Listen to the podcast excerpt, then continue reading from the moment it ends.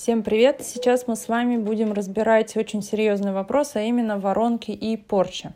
Зачитываю один из ваших вопросов в чате. Мартина, доброго дня. Что делать, если при кручении воронок на меня нехороший человек делает порчу? Нужно ли останавливаться с воронками, очищаться или как? Воздействие происходит примерно каждые три месяца. Внимание! Уже тоже отвечала на этот вопрос, но еще раз. Воронки могут помочь нам в том, чтобы сжечь порчу. Что для этого нужно? Просто, когда мы крутим воронки, мы убираем все другие наши желания, потому что нам нужно максимум энергии направить на сжигание данной порчи. Порчу не получится сжечь, если мы проговариваем даже хотя бы одно-два еще других любых желаний и что-то направляем на сжигание порчи. Нет, мы просим как раз-таки только про сжигание порчи. Обычно иногда хватает даже одного месяца, если воздействие либо слабое, либо недавнее, либо а, делаем столько циклов, сколько нужно, пока вы не почувствуете на себе, что все, действие порчи на вас исчерпано. Обычно это очень хорошо чувствуется именно как раз раз-таки по самочувствию человека. То есть мы и в верхней и нижней воронке просим э, энергию для того, чтобы сжечь эту порчу. При этом в верхней воронке мы просим энергию высших добрых сил для того, чтобы эта энергия помогла порчу сжечь.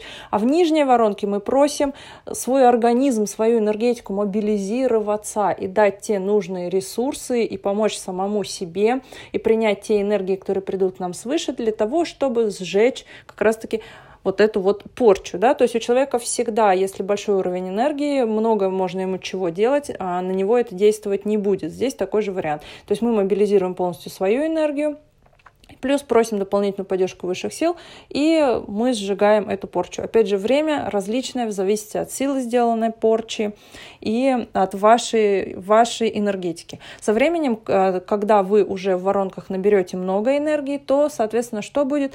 Кто бы, что бы вам не делал на стороне, вам уже отдельно не надо будет даже просить воронки, чтобы они вас защищали или сжигали эту порчу. Вы просто будете защищать саму себя вот этим уровнем энергии.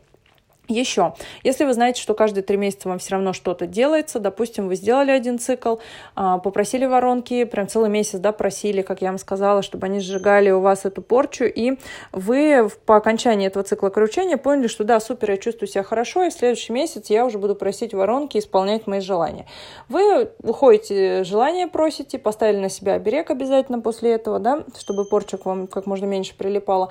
Просите свои желания, проходит цикл, два, три, и а человек все делает, вам делает и делает. Ну, допустим, он неугомонный.